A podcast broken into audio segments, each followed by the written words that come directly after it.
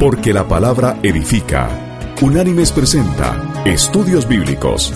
El presente estudio en su versión escrita puede ser descargado del sitio www.unánimes.org. A continuación, el estudio de hoy. El estudio de hoy se llama La Trinidad. A través de la historia, la Iglesia ha sido atacada por la enseñanza bíblica sobre la naturaleza de Dios, particularmente sobre la deidad del Hijo de Dios. La doctrina que vamos a estudiar es una de las más atacadas y la mejor y más defendida consistentemente entre todas las grandes enseñanzas de la fe. Dios es trino, eternamente existente como Padre, Hijo y Espíritu. Tres personas o personalidades que son distintas. Pero solo hay un Dios. Esto ha sido llamado la doctrina de la Trinidad desde los días tempranos de la Iglesia. Las guerras de la Iglesia y debates filosóficos que entonces rodeaban la doctrina han obscurecido el hecho de que la doctrina de la Trinidad está sólidamente soportada por la Santa Escritura y está directamente extraída de allí. La simple declaración que hemos hecho, sin términos técnicos filosóficos, expresa lo que la Biblia enseña por doquier acerca de este tema. En un primer vistazo, esta doctrina es difícil de entender. Sin embargo, debido a que la Biblia enseña estas verdades, debemos creerlas y enseñarlas. La clave para la presuposición que debemos tener al tocar la doctrina de la Trinidad es esta. Si decidí creer en las Escrituras, creeré lo que ellas me digan, aunque no lo comprenda. El trabajo que nos espera es navegar por la Biblia y comprender aquellas doctrinas que de primera mano fueron complejas, pero que con un análisis profundo de las escrituras se llegan a entender.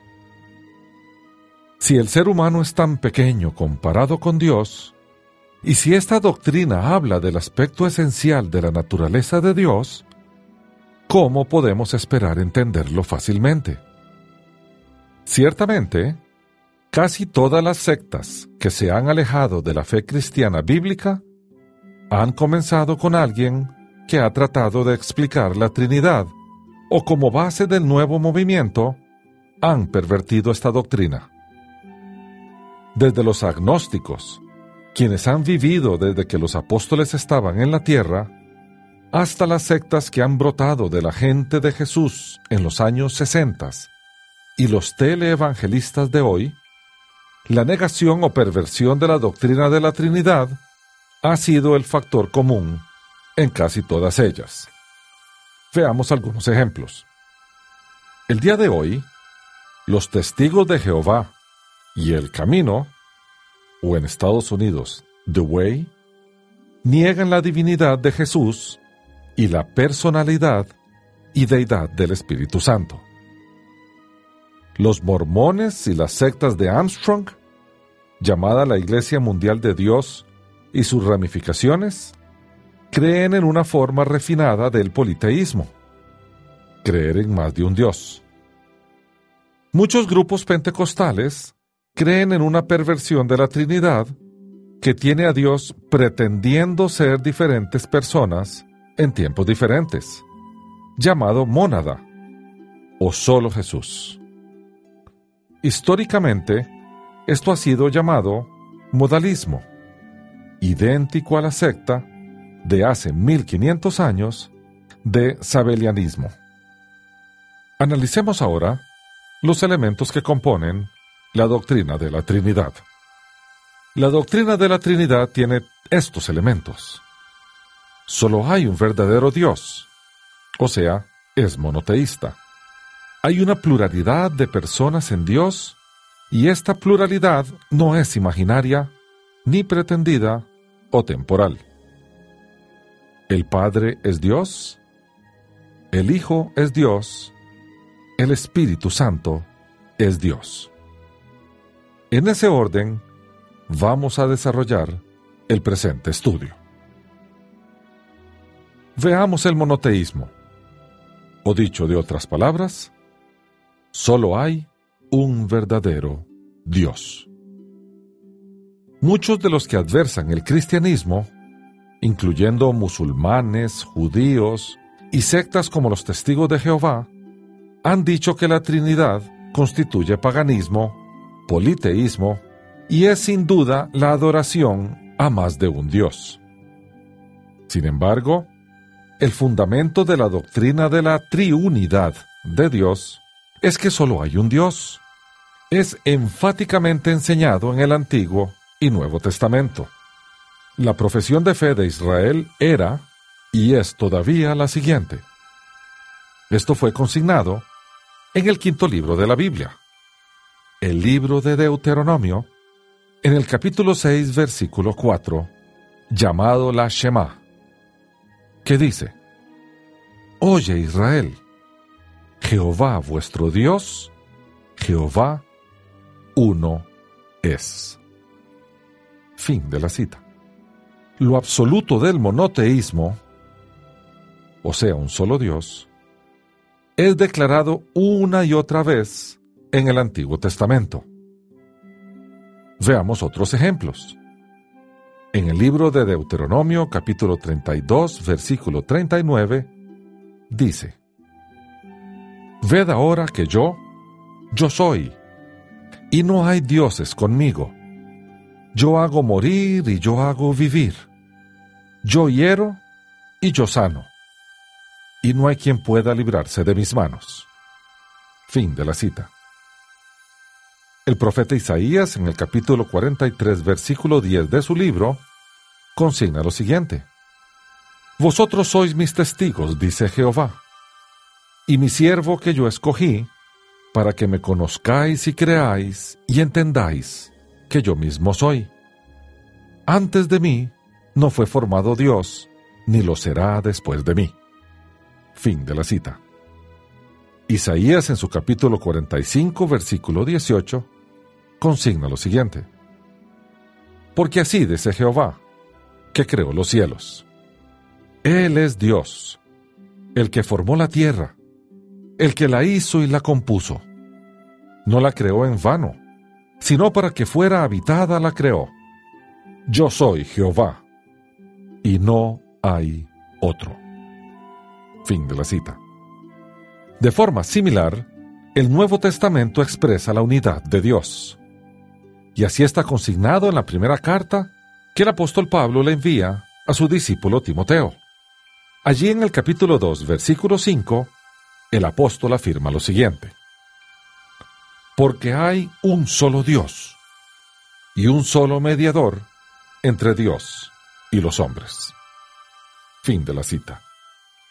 Y el discípulo Juan en esa famosa oración sumo sacerdotal que él consignó en el capítulo 17 de su Evangelio, en el versículo 3 afirma que Jesús dijo lo siguiente, y esta es la vida eterna, que te conozcan a ti, el único Dios verdadero, y a Jesucristo, a quien has enviado.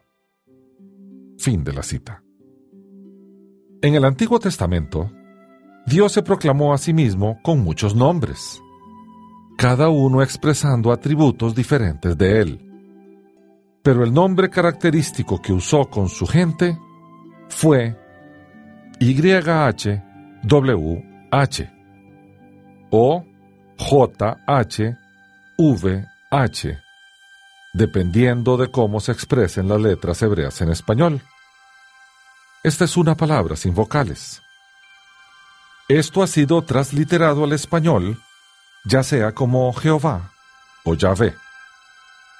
Las traducciones confiables de la Biblia universalmente lo traducen en español, ya sea como Señor o Dios. Adonai en hebreo. Usualmente todo en letras mayúsculas para indicar que es el nombre. Jehová definió su nombre a Moisés en el episodio de la zarza ardiente de la siguiente forma. La Biblia lo consigna en el libro del Éxodo, capítulo 3, versículos 13 y 14. ¿Qué dice? Dijo Moisés a Dios, Si voy a los hijos de Israel y les digo, Jehová el Dios de vuestros padres me ha enviado a vosotros, me preguntarán, ¿cuál es su nombre? Entonces, ¿qué les responderé? Respondió Dios a Moisés, Yo soy el que soy. Y añadió, Así dirás a los hijos de Israel, Yo soy, me envió a vosotros. Fin de la cita. Veamos ahora la pluralidad de Dios. En el verdadero Dios existe una pluralidad de personas. En relación con las fuertes declaraciones de la Biblia sobre el monoteísmo, esta es una declaración que desconcierta. Sin embargo, la Biblia apenas toca este punto. Definitivamente solo hay un Dios, pero también hay una pluralidad, un trío acerca de Dios que la Biblia expresa, el cual no podemos definir en términos humanos en relación con su unidad. Iniciemos nuestro análisis expresando que hay términos plurales y nombres aplicados a Dios. El que más predomina en la Biblia es el hebreo Elohim, que es el plural de Eloah. Las sectas han inventado toda clase de razones falsas sobre el por qué la Biblia usa términos plurales para describir al único Dios. Pero algunas palabras de John Gill aclararán el asunto de una vez por todas. Dice John, Moisés pudo haber hecho uso de otros nombres de Dios al narrar la creación, como su nombre Jehová, por el cual Dios se dio a conocer a él y a la gente de Israel, o Eloah, singular de Elohim, lo cual es usado por él en Deuteronomio 32, versículos 15 y 16 y es también usado en el libro de Job muy frecuentemente. No fue la necesidad de nombres singulares de Dios, ni de la aridez del idioma hebreo, que lo obligó a utilizar una palabra plural. Era sin duda una elección. Tomado del libro Cuerpo de la Divinidad, volumen 1, páginas 187 y 188. Dios en las Escrituras también se nombra a sí mismo con nombres plurales. Lo hizo en la creación y luego en el texto que narra la historia de Babel. También lo hizo en el llamado del profeta Isaías. Leamos primero de la creación, del libro del Génesis, el primer libro de la Biblia, en el capítulo 1, versículo 26 vemos un diálogo intertrinitario. Dice así, hagamos al hombre a nuestra imagen. Fin de la cita. Más tarde, en el mismo libro del Génesis, en el capítulo 11, versículos 6 al 8, vamos a ver otro diálogo intertrinitario. Y esto dice la Escritura. Y dijo Jehová, el pueblo es uno, y todos estos tienen un solo lenguaje. Han comenzado la obra, y nada los hará desistir ahora de lo que han pensado hacer. Ahora pues, descendamos y confundamos allí su lengua, para que ninguno entienda el habla de su compañero. Así los esparció Jehová desde allí sobre la faz de toda la tierra y dejaron de edificar la ciudad. Fin de la cita. Y en el llamado al profeta Isaías, también vemos una mención trinitaria. Y eso lo consigna el profeta en su libro, en el capítulo 6, versículo 8, que dice, Después oí la voz del Señor que decía, ¿A quién enviaré ¿Y quién irá por nosotros. Entonces respondí yo, heme aquí, envíame a mí. Fin de la cita. Finalmente, hay una declaración que si se lee en relación con el Nuevo Testamento, es tan clara como cualquier otra declaración en la Biblia. Dice cómo el Señor, Adonai Jehová, y su Espíritu, claramente dos personas, enviaron al profeta y también se identifica allí al Redentor, al Cristo. Claramente todas estas personas están mencionadas en el mismo contexto como personas separadas. Y veamos lo que dice el profeta Isaías en el capítulo 48, versículos 16 y 17. Y esto es lo que está consignado allí. Acercaos a mí, oíd esto. Desde el principio no hablé en secreto. Desde que eso se hizo, allí estaba yo. Y ahora me envió Jehová el Señor y su Espíritu. Así ha dicho Jehová, Redentor tuyo, el Santo de Israel.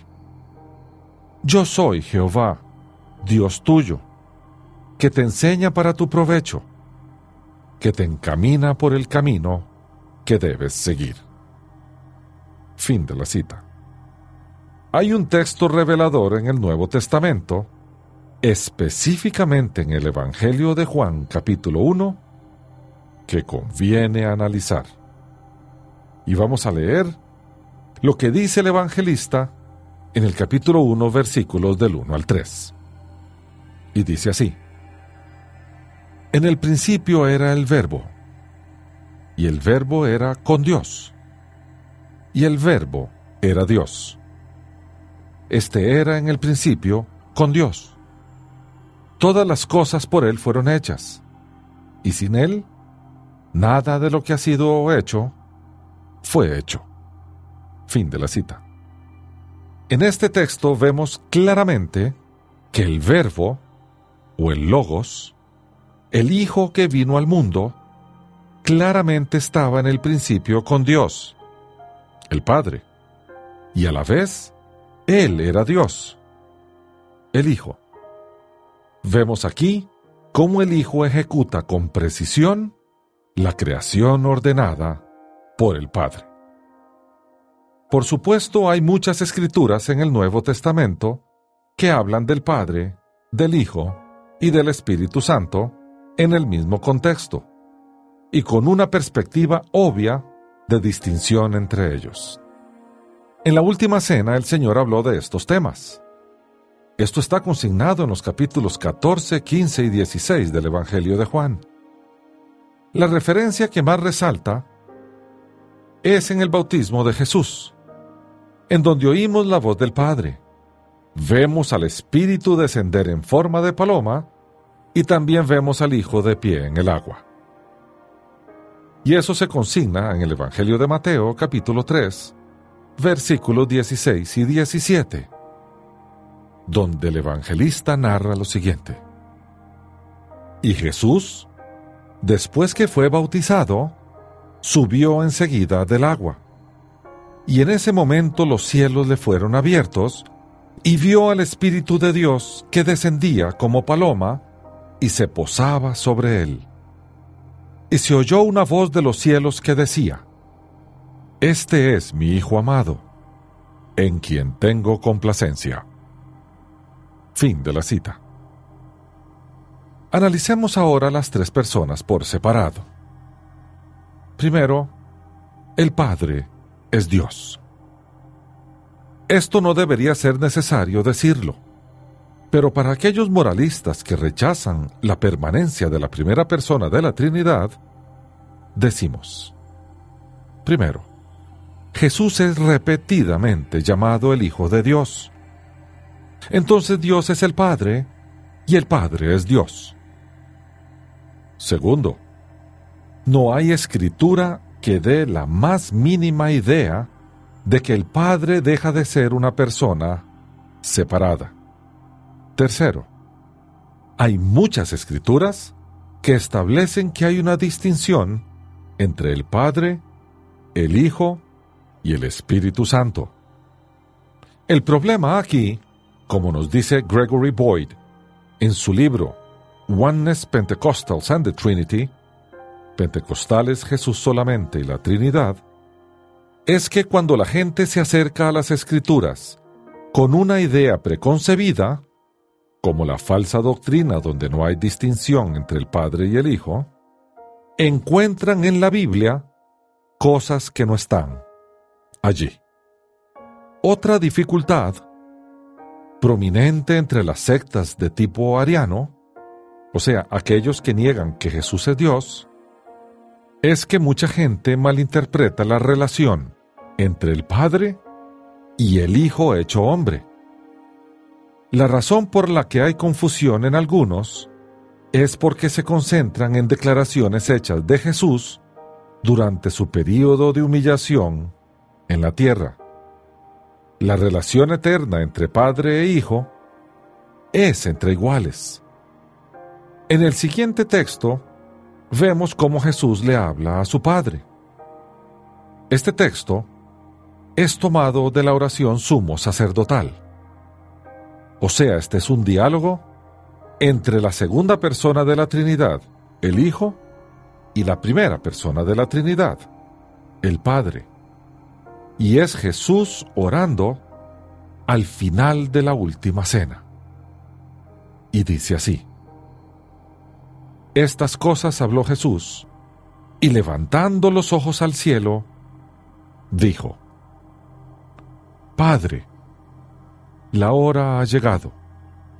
Glorifica a tu Hijo, para que también tu Hijo te glorifique a ti. Pues le has dado potestad sobre toda carne, para que dé vida eterna a todos los que le diste.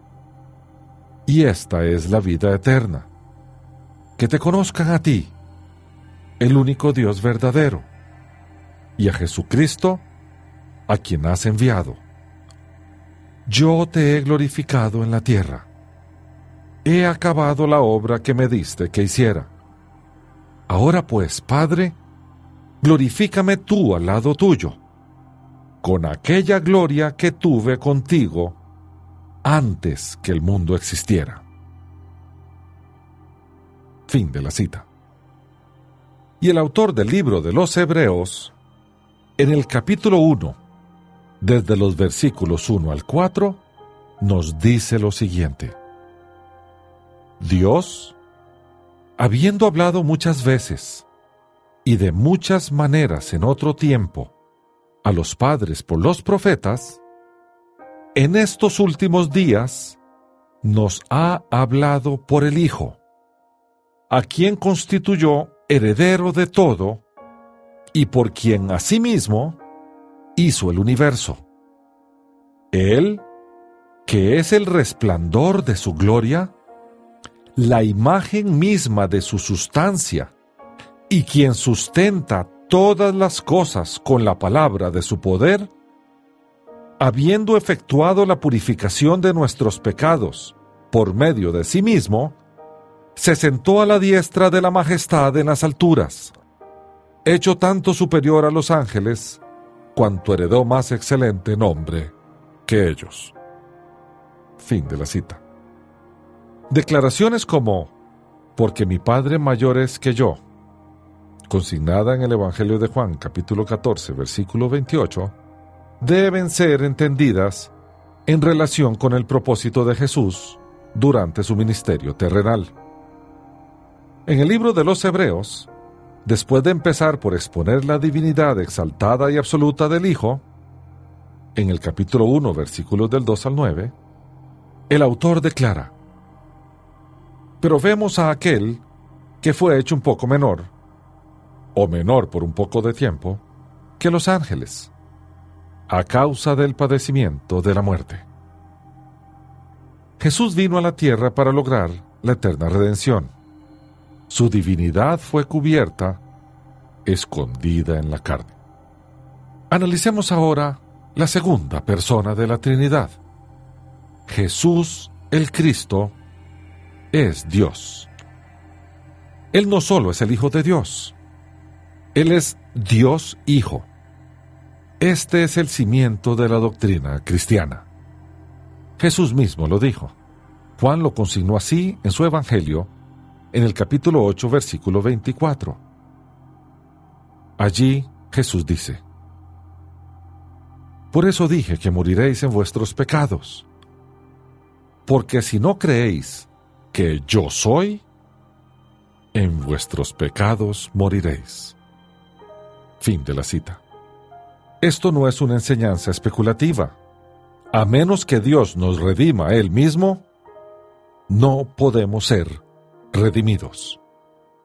Primero, sabemos que Él es Dios, porque Él es llamado Dios. Regresemos al Evangelio de Juan, al capítulo 1, versículo 1, que dice, En el principio era el verbo, y el verbo estaba con Dios, y el verbo era Dios. Fin de la cita. Verdaderamente, en el Evangelio de Juan capítulo 20, versículo 28, donde Tomás llama a Jesús, Señor mío, Dios mío, el griego literal es Señor de mí y Dios de mí.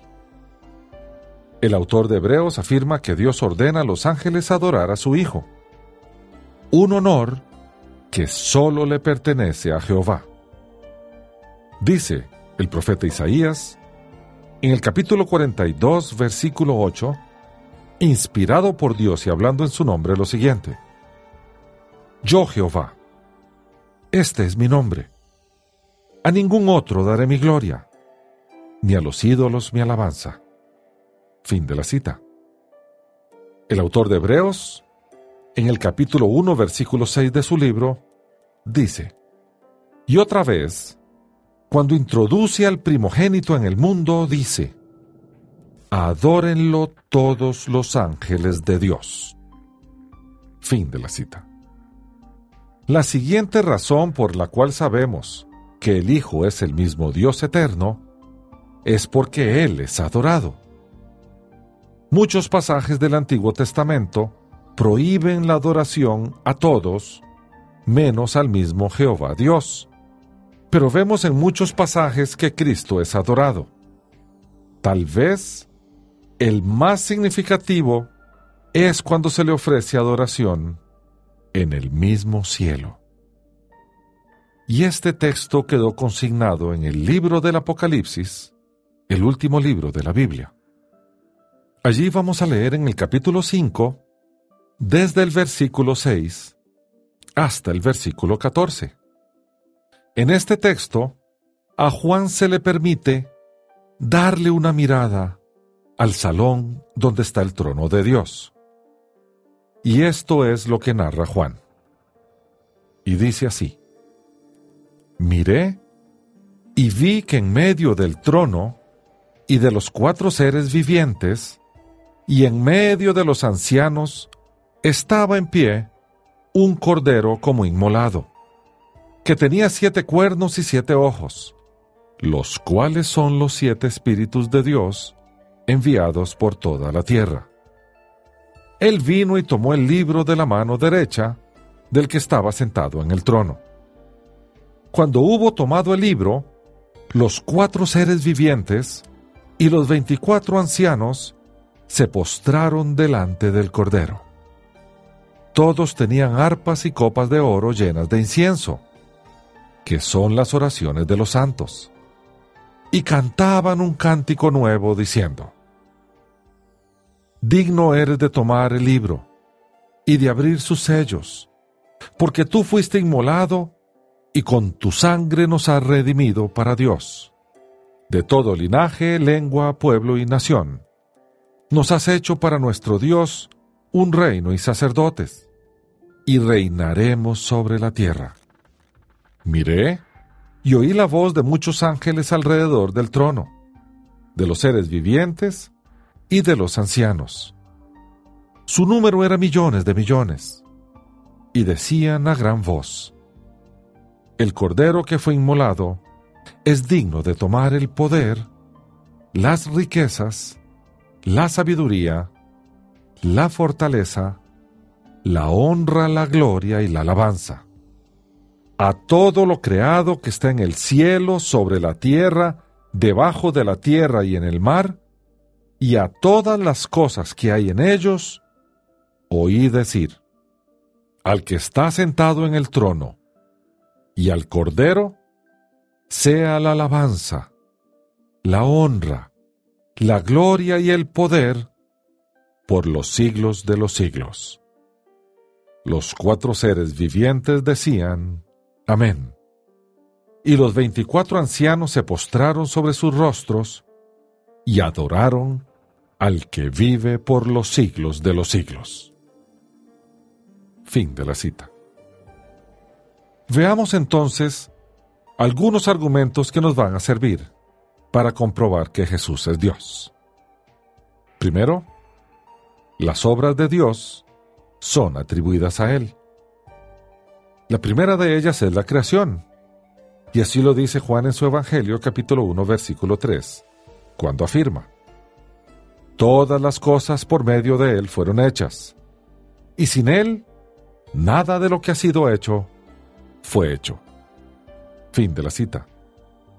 Y el autor del libro de los Hebreos, en el capítulo 1, versículo 2, dice, En estos últimos días nos ha hablado por el Hijo, a quien constituyó heredero de todo, y por quien asimismo hizo el universo.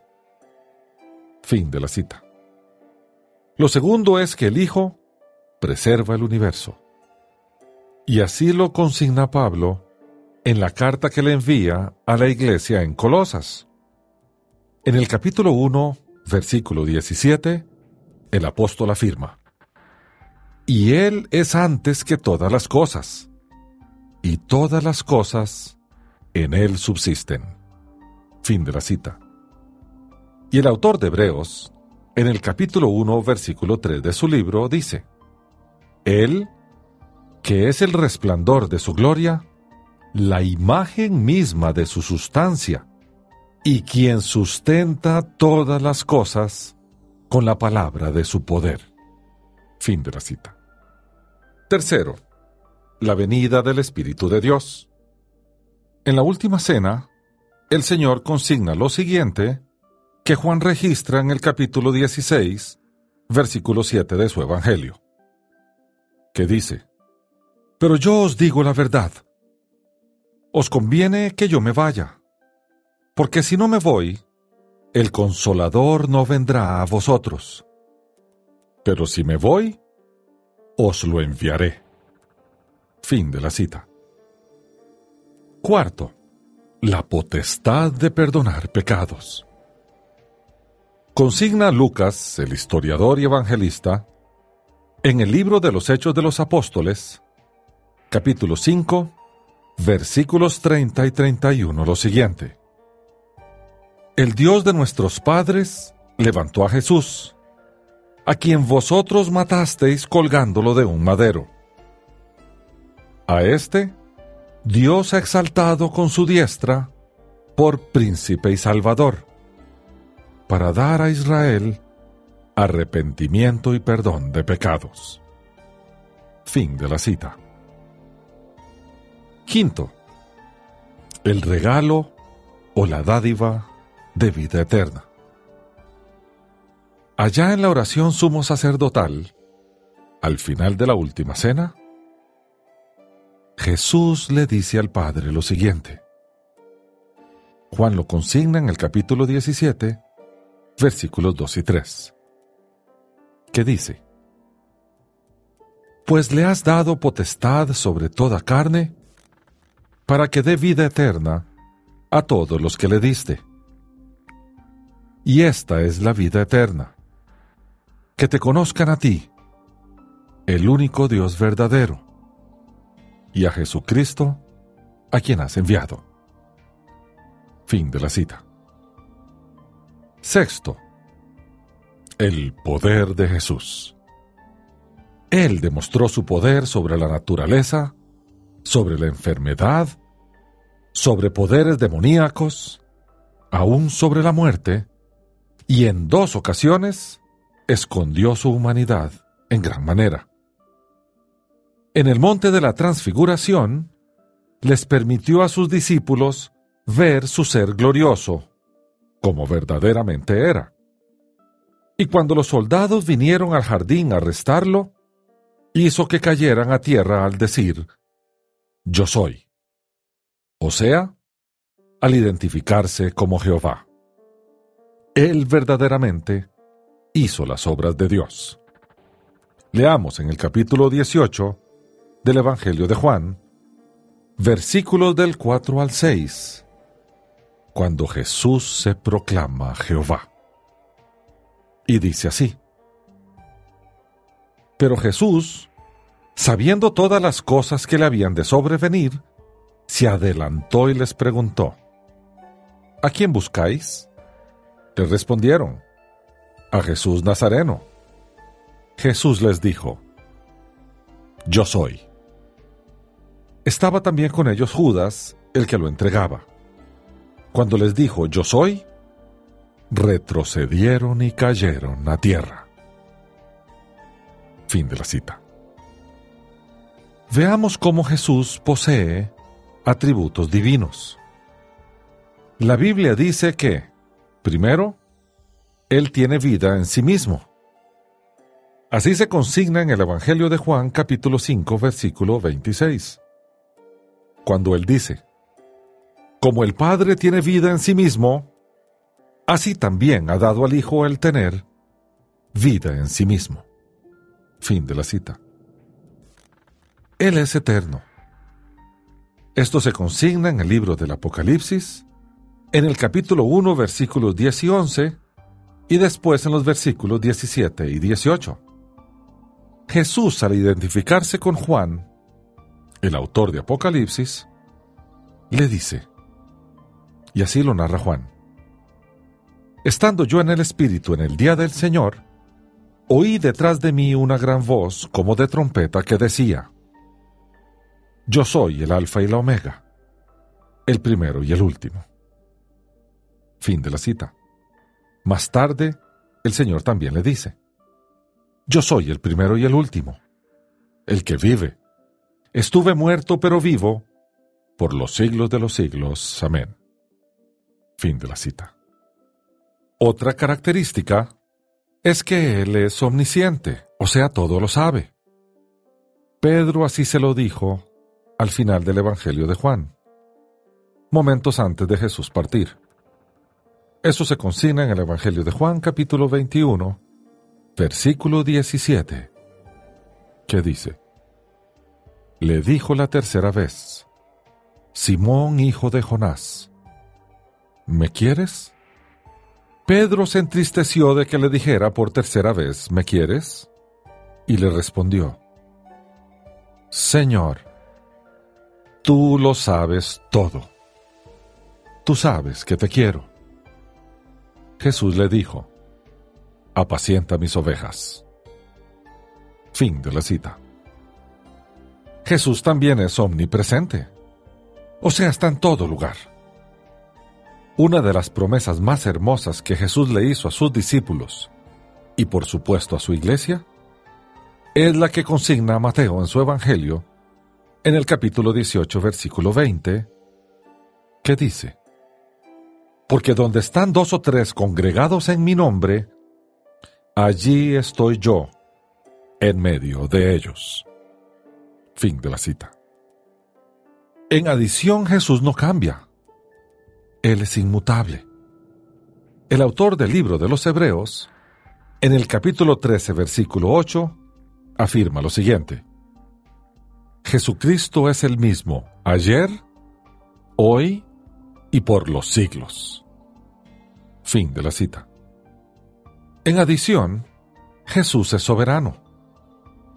Él mismo lo dice así en el Evangelio de Mateo, capítulo 11, versículo 27 cuando afirma, Todas las cosas me fueron entregadas por mi Padre, y nadie conoce al Hijo sino el Padre, ni nadie conoce al Padre sino el Hijo, y aquel a quien el Hijo se lo quiera revelar. Fin de la cita. En adición, Jesús es omnipotente, o sea, es todopoderoso. Así lo afirma él cuando se presenta Juan en el Apocalipsis. Allá en el capítulo 1, versículo 8, Jesús afirma, Yo soy el Alfa y el Omega, principio y fin, dice el Señor, el que es y que era y que ha de venir, el Todopoderoso. Fin de la cita.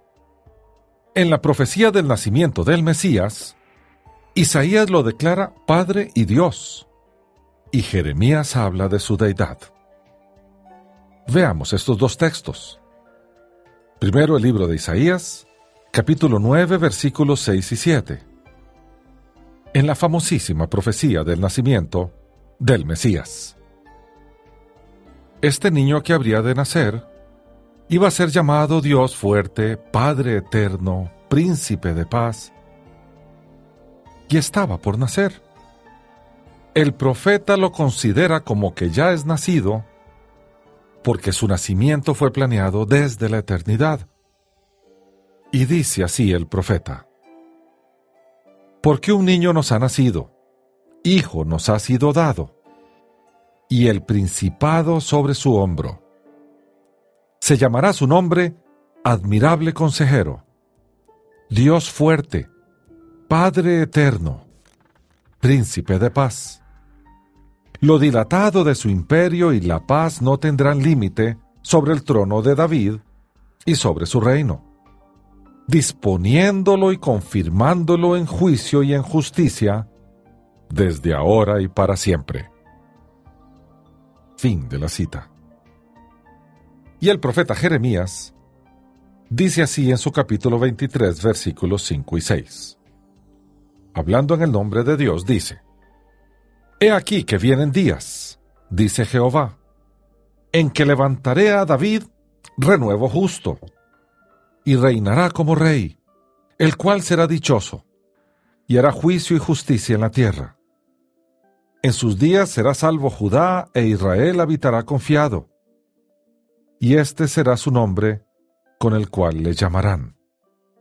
Jehová justicia nuestra. Fin de la cita. Aquí está Jehová Dios, y muy claramente hablando del Mesías, y el nombre que da el Mesías es Jehová, Tzineku. El soberano Jehová llama al Mesías Jehová. Pasemos ahora al Espíritu Santo. El Espíritu Santo también es Dios.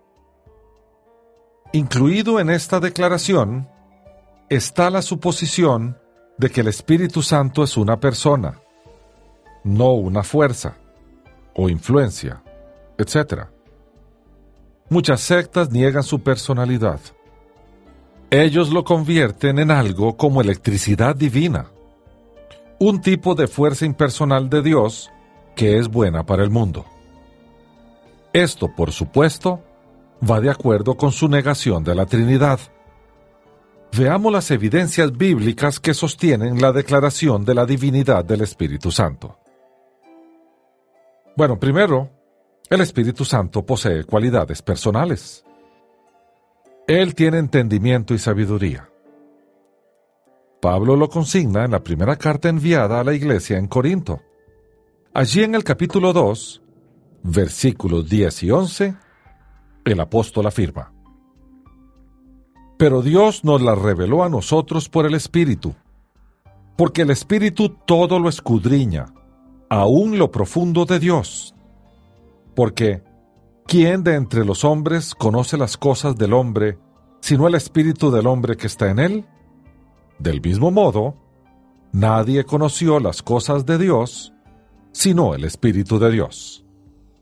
Fin de la cita. El Espíritu Santo posee voluntad. En la primera carta enviada a los Corintios, en el capítulo 12, versículo 11, el apóstol Pablo afirma, Pero todas estas cosas las hace uno y el mismo Espíritu, repartiendo a cada uno en particular como él quiere. Fin de la cita. Allí el apóstol se refería a los dones del Espíritu Santo. También el Espíritu siente amor. Y así lo consigna Pablo en la carta que envió a la iglesia en Roma. Allí en el capítulo 5, versículo 5, el apóstol afirma, Y la esperanza no nos defrauda, porque el amor de Dios ha sido derramado en nuestros corazones por el Espíritu Santo que nos fue dado. Fin de la cita. Diez capítulos más adelante, en el capítulo 15, versículo 30 de la misma carta, Pablo dice, Pero ruego, hermanos, por nuestro Señor Jesucristo y por el amor del Espíritu, que me ayudéis orando por mí. Adiós. Fin de la cita. El Espíritu Santo también siente tristeza. A los creyentes en Éfeso, en la carta que Pablo les envió en el capítulo 4, versículo 30, les dice, Y no entristezcáis al Espíritu Santo de Dios, con el cual fuisteis sellados para el día de la redención. Fin de la cita. Al Espíritu Santo se le puede mentir. Recordamos el famoso pasaje en el libro de los Hechos de los Apóstoles, capítulo 5, versículo 3, cuando dos miembros de la iglesia, Ananías y Zafira, vendieron un terreno y mintieron a los apóstoles sobre el producto de la venta. Lucas lo consignó así, y dice, Pedro le dijo, Ananías, ¿por qué llenó Satanás tu corazón para que mintieras al Espíritu Santo y sustrajeras del producto de la venta de la heredad? Fin de la cita. Y el Espíritu Santo puede ser puesto a prueba. En el mismo texto, en la misma circunstancia, consignado en el mismo libro de los Hechos de los Apóstoles capítulo 5 versículo 9, el historiador Lucas dice, Pedro le dijo, ¿Por qué convinisteis en tentar al Espíritu del Señor? He aquí a la puerta los pies de los que han sepultado a tu marido, y te sacarán a ti. Fin de la cita. El Espíritu Santo también ejecuta acciones. Veamos, primero, Él habla. Pablo lo consigna así en la carta enviada a su discípulo Timoteo. En el capítulo 4, versículo 1 de la primera carta, Pablo dice, Pero el Espíritu dice claramente que en los últimos tiempos algunos apostatarán de la fe, escuchando a espíritus engañadores y a doctrinas de demonios. Fin de la cita. Y en el libro del Apocalipsis, a todas las iglesias, a las siete iglesias, las cuales eran la audiencia primaria del libro, les dijo lo mismo. Veamos lo que le dijo a una de ellas.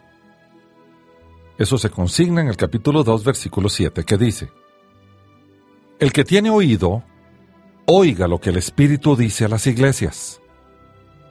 Al vencedor le daré a comer del árbol de la vida, que está en medio del paraíso de Dios. Fin de la cita. El Espíritu Santo también enseña. El Señor en la última cena así lo dijo. Juan lo consignó en el capítulo 14, versículo 26, que dice, Pero el consolador, el Espíritu Santo, a quien el Padre enviará en mi nombre, Él os enseñará todas las cosas y os recordará todo lo que yo os he dicho. Fin de la cita. El Espíritu Santo también ordena. Cuando iba a enviar a Bernabé y a Saulo a evangelizar, ellos se encontraban en la iglesia de Antioquía.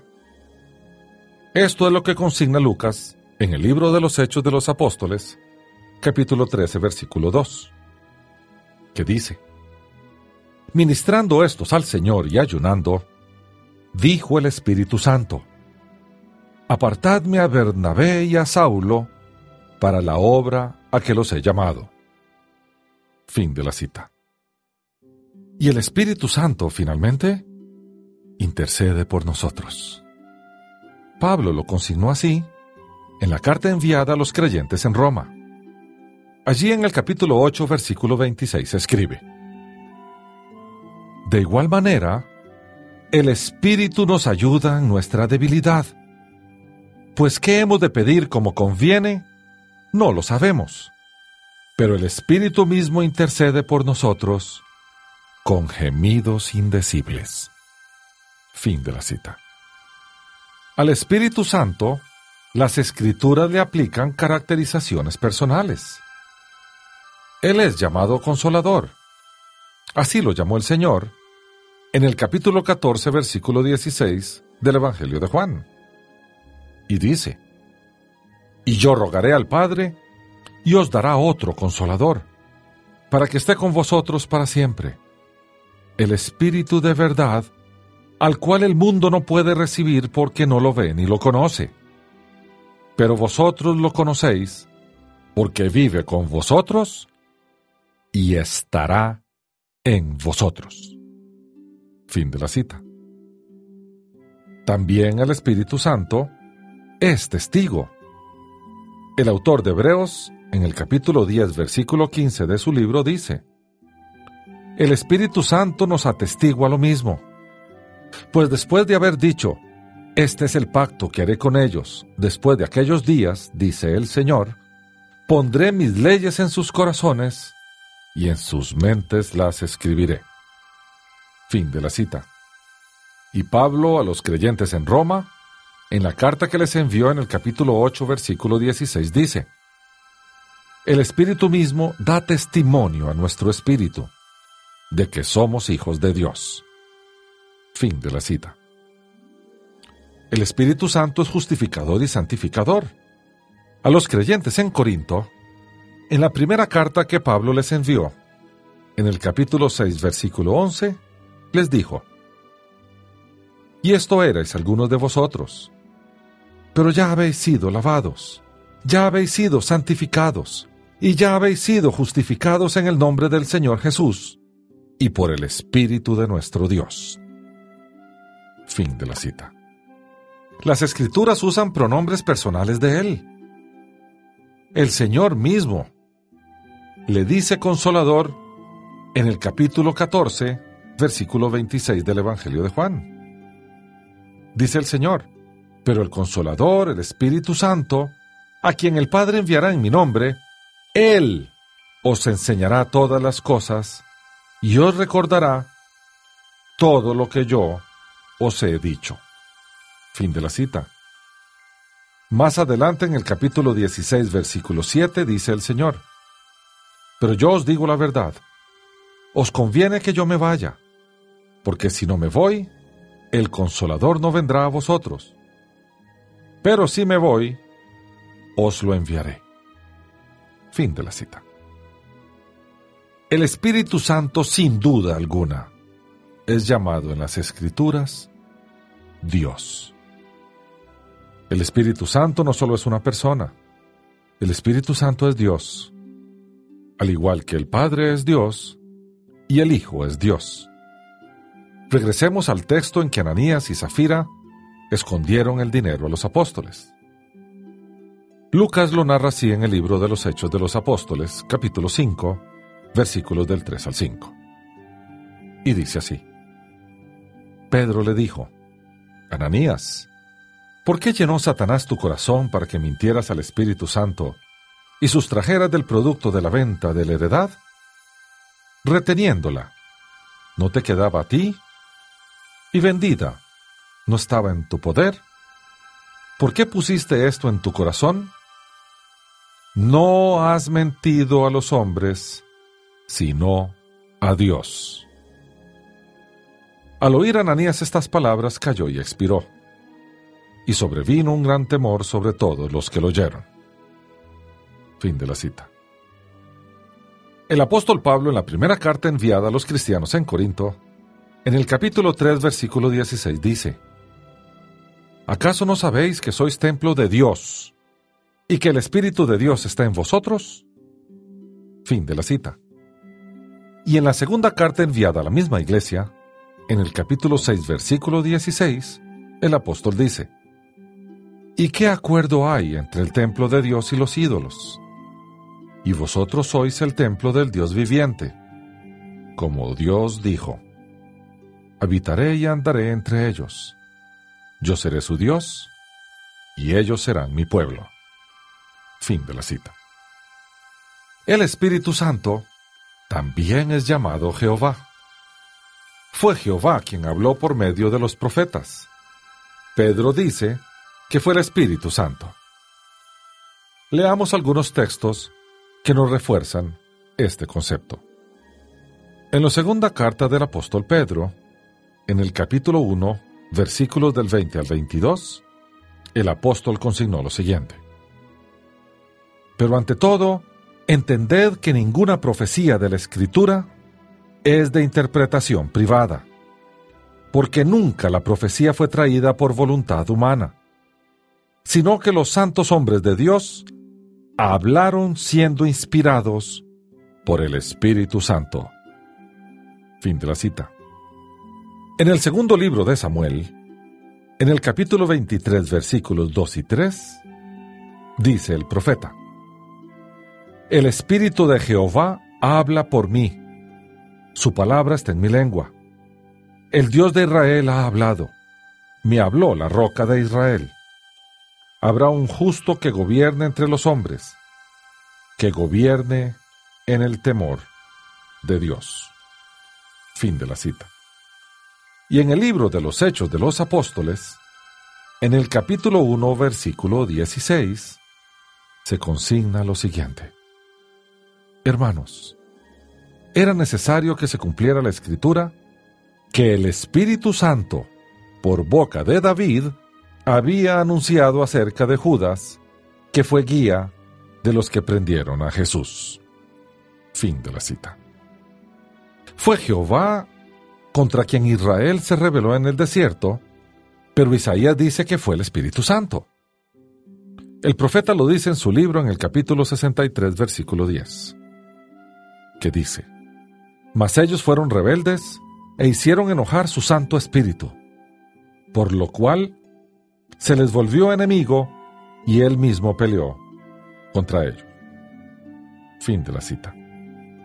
En la Torá, o sea, la ley, en los primeros cinco libros de la Biblia, Jehová dirigió a Israel, pero Isaías dice que el Espíritu Santo los dirigió. Vamos a la Torá primero, al quinto libro de la Biblia, al libro de Deuteronomio. Allí en el capítulo 32, versículo 12, Moisés inspirado dice, Jehová solo lo guió, y con él no hubo Dios extraño. Fin de la cita. El profeta Isaías años más tarde, inspirado también, en el capítulo 63, versículo 14 de su libro, dice, El Espíritu de Jehová los pastoreó como a una bestia que desciende al valle Así pastoreaste a tu pueblo para hacerte un hombre glorioso. Fin de la cita. Jehová comisionó a Isaías el profeta, pero Pablo dice, bajo la inspiración del Espíritu Santo, que fue el Espíritu Santo quien comisionó al profeta. Leamos el texto de Isaías en el capítulo 6 versículos del 6 al 8 de su libro. Dice así el profeta y voló hacia mí uno de los serafines, trayendo en su mano un carbón encendido, tomado del altar con unas tenazas. Tocando con él sobre mi boca, dijo, He aquí que esto tocó tus labios, y es quitada tu culpa y limpio tu pecado. Después oí la voz del Señor que decía, ¿A quién enviaré y quién irá por nosotros? Entonces respondí yo, Heme aquí, envíame a mí. Fin de la cita. En el libro de los Hechos de los Apóstoles, al final del libro, en el capítulo 28, versículos 25 y 26, se consigna lo siguiente. Como no estaban de acuerdo entre sí, al retirarse les dijo Pablo esta palabra. Bien habló el Espíritu Santo por medio del profeta Isaías a nuestros padres, diciendo, Ve a este pueblo y diles, de oído oiréis y no entenderéis, y viendo veréis y no percibiréis. Fin de la cita. Y finalmente, el Espíritu Santo posee atributos divinos. A través de las Escrituras, el Espíritu Santo demuestra los atributos de Dios en sus acciones. Él es santo y eterno. A la iglesia en Roma, Pablo se lo indicó en la carta que él envió. En el capítulo 1, versículos del 1 al 4 dice, Pablo, siervo de Jesucristo, llamado a ser apóstol, apartado para el Evangelio de Dios, que él había prometido antes por sus profetas en las Santas Escrituras, Evangelio que se refiere a su Hijo, nuestro Señor Jesucristo, que era del linaje de David según la carne, que fue declarado Hijo de Dios con poder, según el Espíritu de Santidad, por su resurrección de entre los muertos. Fin de la cita.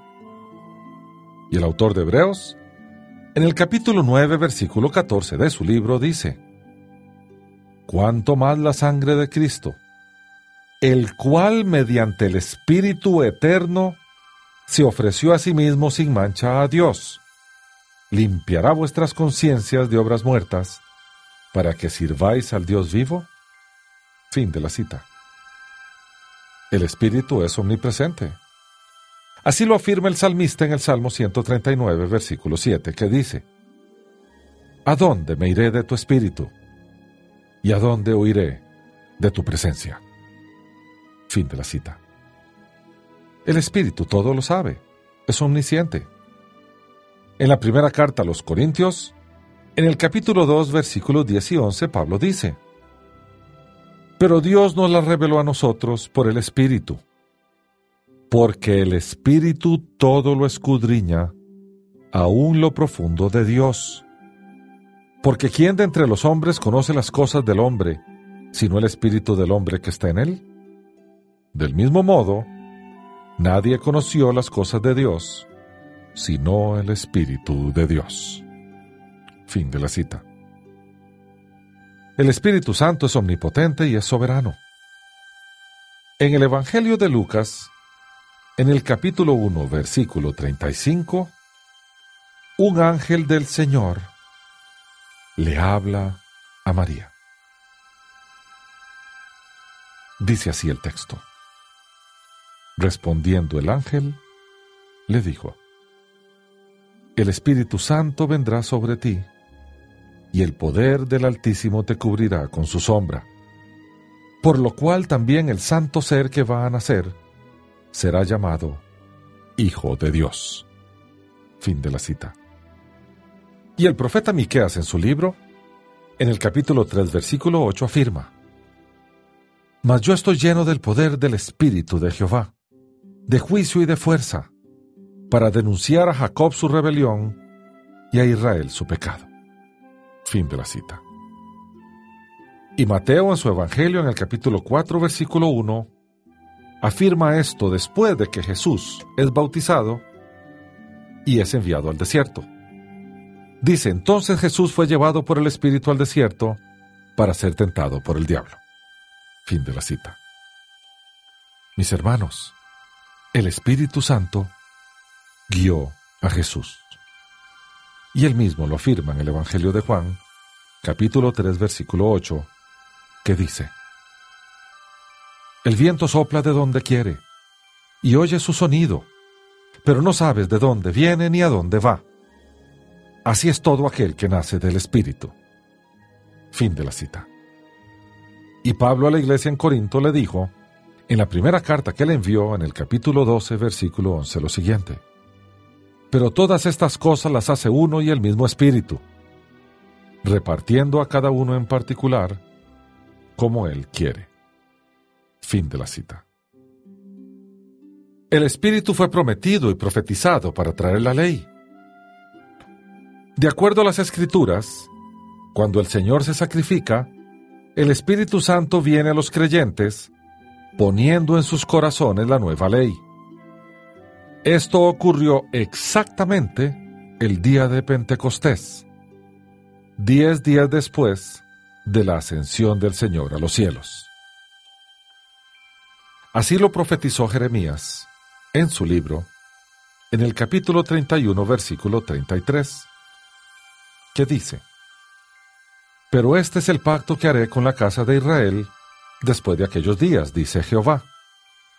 Pondré mi ley en su mente y la escribiré en su corazón. Yo seré su Dios y ellos serán mi pueblo. Fin de la cita.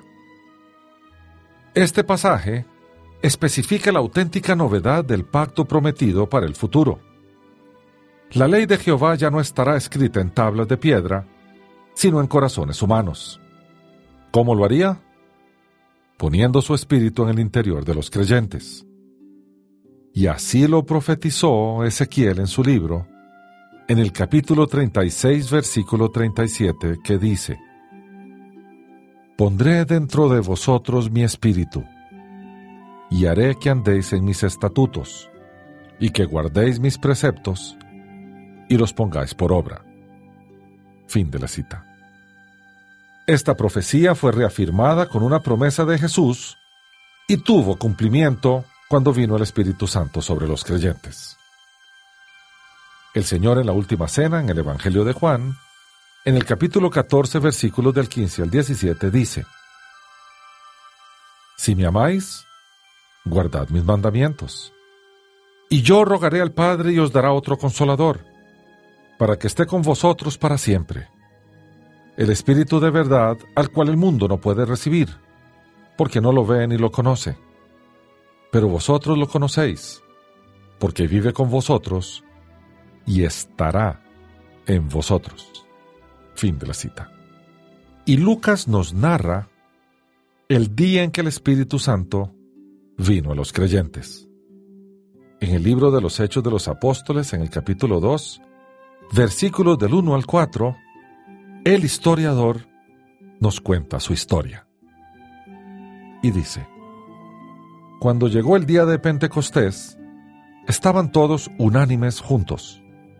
De repente vino del cielo un estruendo como de un viento recio que soplaba, el cual llenó toda la casa donde estaban. Y se les aparecieron lenguas repartidas como de fuego, asentándose sobre cada uno de ellos. Todos fueron llenos del Espíritu Santo y comenzaron a hablar en otras lenguas, según el Espíritu les daba que hablaran. Fin de la cita. Veamos ahora el pecado imperdonable. De acuerdo a las escrituras, el único pecado que no tiene perdón. Y este es blasfemar contra el Espíritu Santo.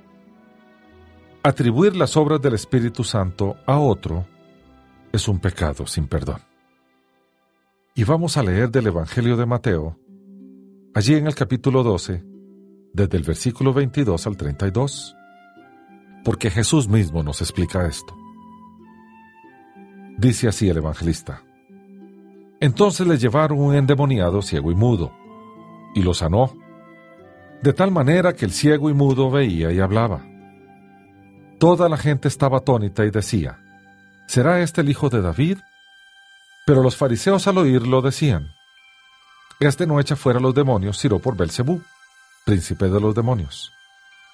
Sabiendo Jesús los pensamientos de ellos, les dijo: Todo reino dividido contra sí mismo es asolado, y ninguna ciudad o casa dividida contra sí misma permanecerá. Si Satanás echa fuera a Satanás, contra sí mismo está dividido. ¿Cómo pues permanecerá su reino? Y si yo echo fuera los demonios por Belcebú, ¿por quién os echan vuestros hijos? Por tanto, ellos serán vuestros jueces. Pero si yo por el Espíritu de Dios echo fuera los demonios, ciertamente ha llegado a vosotros el reino de Dios. Pues, ¿cómo puede alguno entrar en la casa del hombre fuerte y saquear sus bienes si primero no lo ata? Entonces podrá saquear su casa. El que no está conmigo está contra mí y el que conmigo no recoge desparrama. Por tanto os digo, todo pecado y blasfemia será perdonado a los hombres, pero la blasfemia contra el Espíritu no le será perdonada. Cualquiera que diga alguna palabra contra el Hijo del Hombre será perdonado, pero el que hable contra el Espíritu Santo no será perdonado, ni en este siglo, ni en el venidero. Fin de la cita. Analicemos brevemente las diferencias doctrinales. La doctrina de la Trinidad nos revela un Dios que es muy diferente a los dioses de los paganos, pero también muy diferente del Dios tradicional del judaísmo moderno, del Islam y de las sectas arianas y sabelianas que florecen hoy en día. El término histórico para el monoteísmo antitrinitario es monarquianismo. Aunque haya similitudes entre ellas y el cristianismo, al menos hay dos cosas que faltan en esas religiones. Relación y redención. Veamos el primero. Relación. El Dios austero y solitario que estos grupos adoran no es capaz de tener una relación. No tiene con quién relacionarse. Y no hay ninguna forma de que se relacione con el ser humano excepto como juez benefactor o un objeto de adoración. El Dios Trino, por otro lado, ha experimentado fraternidad consigo mismo desde la eternidad. La relación es algo natural para él. A través del Dios hecho hombre, Cristo Jesús, el ser humano entra en una fraternidad y relación con el Dios Todopoderoso. El Padre es nuestro Padre. Cristo es nuestro hermano adoptado y el Espíritu es nuestro consolador. Somos amados, caminamos en una fraternidad con Dios, quien es un experto en la verdadera fraternidad. Veamos ahora redención. No hay forma en que las religiones del monarquianismo puedan lograr la redención de buena fe, o sea, la verdadera. Su Dios perdona u ofrece misericordia arbitrariamente ignora el juicio simplemente porque quiere o porque ha acordado hacerlo, basado en ciertas condiciones. El pecado realmente no es tratado. No hay que pagar por él. Su Dios simplemente lo ignora. No hay justicia en este tipo de sistema. Sin embargo, en el cristianismo bíblico se paga por cada pecado.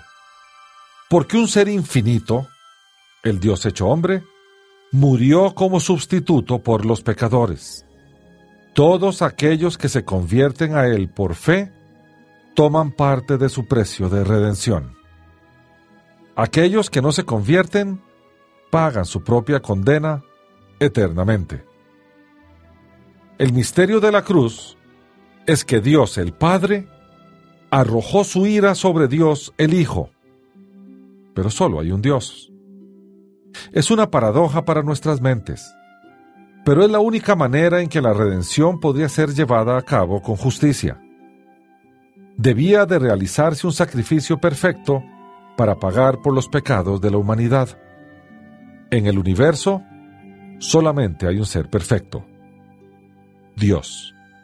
Por lo tanto, solo Dios podría efectuar ese sacrificio. Decidió hacerse hombre y morir en la cruz. Y así lo narra Pablo en la carta enviada a los creyentes en Filipos. Allí en el capítulo 2, desde el versículo 5 al 11, el apóstol les narra lo que posteriormente iba a ser denominado el canto del siervo.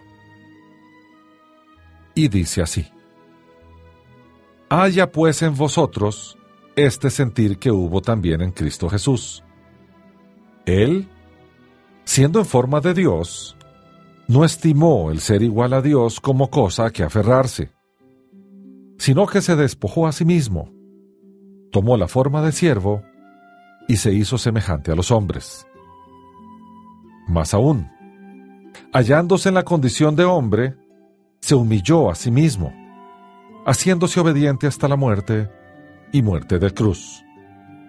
Por eso Dios también lo exaltó sobre todas las cosas y le dio un nombre que es sobre todo nombre, para que en el nombre de Jesús se doble toda rodilla de los que están en los cielos, en la tierra y debajo de la tierra, y toda lengua confiese que Jesucristo es el Señor, para gloria de Dios Padre. Fin de la cita.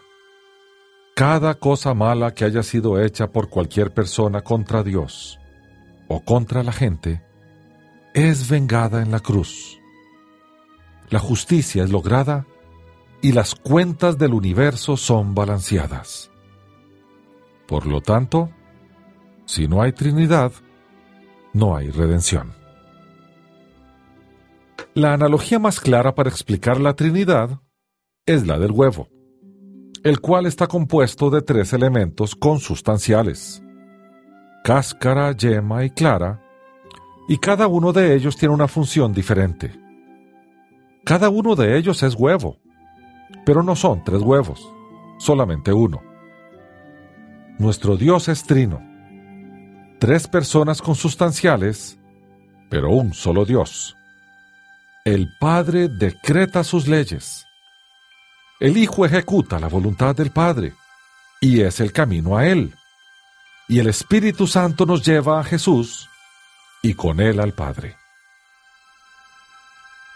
El cristianismo bíblico adora a un Dios trino. En ocasiones no podemos entenderlo pero siempre nos maravillamos en Él. Nuestra mente finita no puede comprender al Dios infinito.